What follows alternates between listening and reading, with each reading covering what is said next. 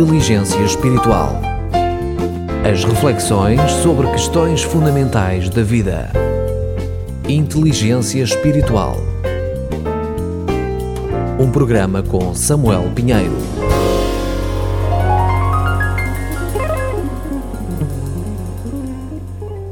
Não comerás. O Senhor Deus pôs o homem no jardim do Éden para que o guardasse, cultivasse e cuidasse dele. E deu-lhe o seguinte aviso: Podes comer de toda a árvore que está no jardim, exceto da árvore da consciência, porque o seu fruto é o do conhecimento do bem e do mal. Se comeres desse fruto, ficas condenado a morrer. É o que encontramos logo na abertura da Bíblia, a palavra de Deus, no livro de Gênesis, no capítulo 2, os versículos que vão de 15 a 17. E fizemos a leitura na tradução O Livro.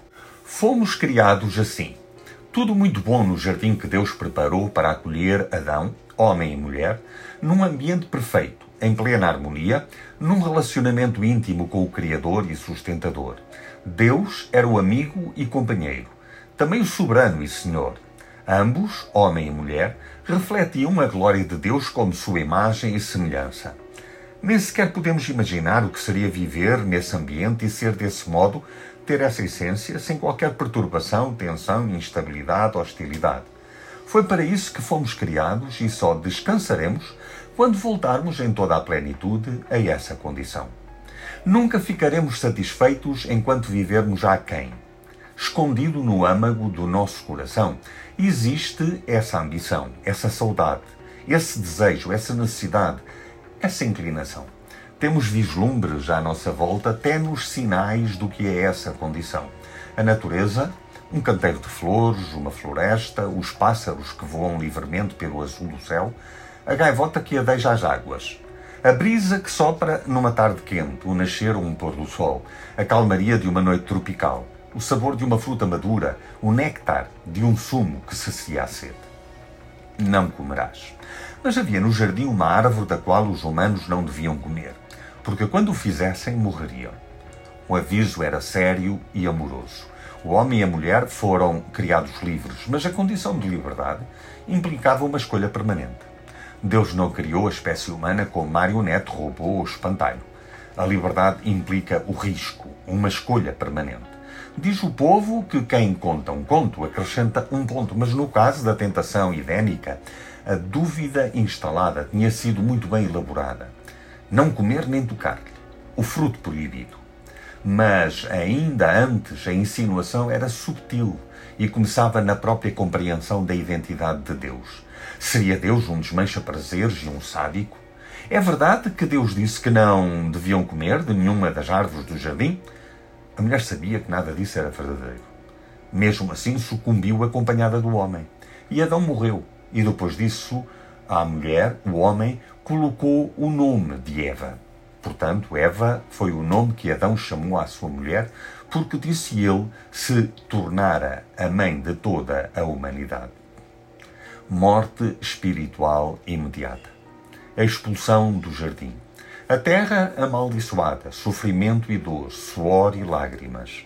Apesar da espessa noite que se apoderou dos corações de Adão e Eva, uma noite mortal, Deus implantou a luz da esperança da redenção que a semente da mulher cumpriria. A redenção, a vitória da morte com a sua própria morte, a reconciliação, a mudança, transformação, nova criação, desde o homem a toda a criação. O veneno. A serpente, comedora do pó, a que o corpo humano voltará, cuspiu o veneno que até ao dia de hoje ameaça toda a humanidade e que começa na questão essencial e central de quem Deus é. A principal pergunta da nossa existência não é quem sou, porque estou aqui, para onde vou e qual é o meu valor. A principal questão é quem Deus é, quem é o nosso Criador. E a resposta foi sendo dada pelas Escrituras até que a perfeita resposta veio em carne e osso: Jesus. Jesus, ele mesmo, respondeu aos discípulos: A Filipe, ainda não sabes quem eu sou, Filipe?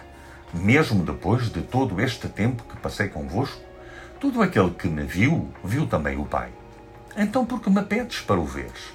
Não acreditas que eu estou no Pai e que o Pai está em mim? As palavras que digo não são minhas, mas vêm do Pai que vive em mim. e é através de mim que ele realiza as suas obras. Creiam somente que estou no Pai e que o Pai está em mim.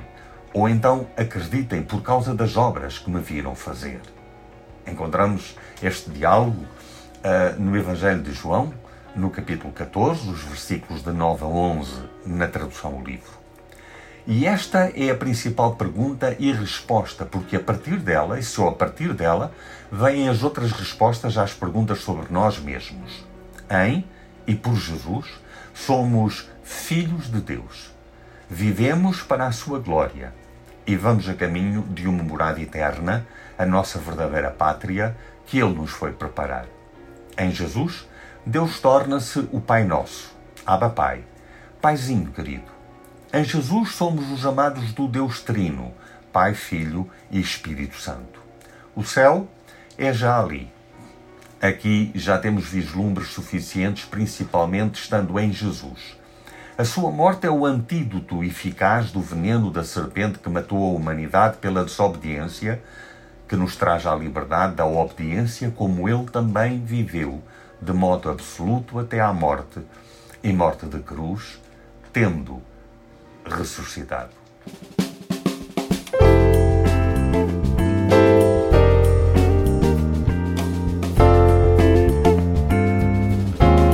Apresentamos Inteligência Espiritual. Cinco minutos de reflexão sobre questões fundamentais da vida. Com Samuel Pinheiro.